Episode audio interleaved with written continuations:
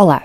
Hoje presto uma homenagem a todas as donas de casa e homens de casa que se dedicam ao seu lar e família a tempo inteiro ou depois de um dia de trabalho. Imagina uma mulher ou um homem de avental. Esta pessoa desaperta o avental e passa-o para as suas costas. Ajeita o avental atrás, endireita as costas, levanta a cabeça, põe o seu melhor sorriso e afirma-se líder ao serviço da organização da casa e do bem-estar da família o líder da casa que te falei a semana passada. É bom que fique claro que estar ao serviço da família não é ser empregado ou empregada de ninguém. Estar ao serviço é dedicar o nosso tempo e atenção pelo gosto de o fazer. E isso dá trabalho. Sobretudo se a pessoa assumir a responsabilidade de todas as tarefas, torna-se muito duro mesmo. E aqui entra o estilo de liderança. Há pessoas que pensam que só elas é que sabem fazer bem feito. Então a família esquiva-se da ajuda para não ouvir críticas.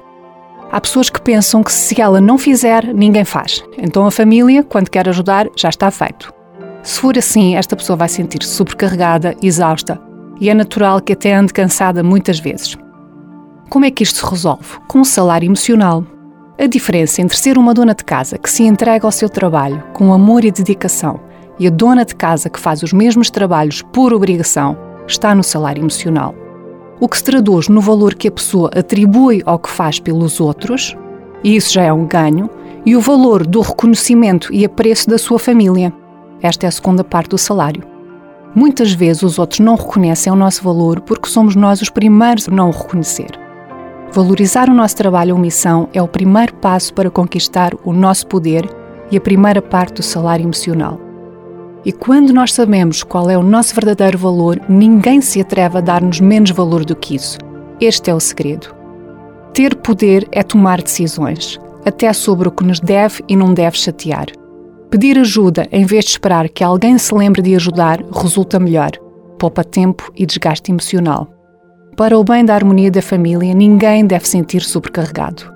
Distribuir tarefas e fazer com que sejam cumpridas é o trabalho de um líder. A liderança é partilhada quando se partilha a responsabilidade das tarefas e deve ser atenta e ativa, onde o bem-estar de cada um se traduz no bem-estar da família. E já sabes, quando temos o avental para a frente, é para não sujar o modelito. Quando está para trás, é tempo de assumir a liderança com amor e dedicação. Olha, e na tua casa, há potencial para melhorar? Eu volto para a semana com mais dicas. Até lá dedico-te esta música da L'Equipe du Son La One. Fica com o teu melhor sorriso. Je t'aime. Je t'aime is I love you in French. If you want to be less passionate about it, you'd say Je t'aime bien. Aimer bien means to like, and aimer means to love. Je t'aime, je t'aime bien. If you want to tell someone that he or she is pretty, you'd say Tu es jolie.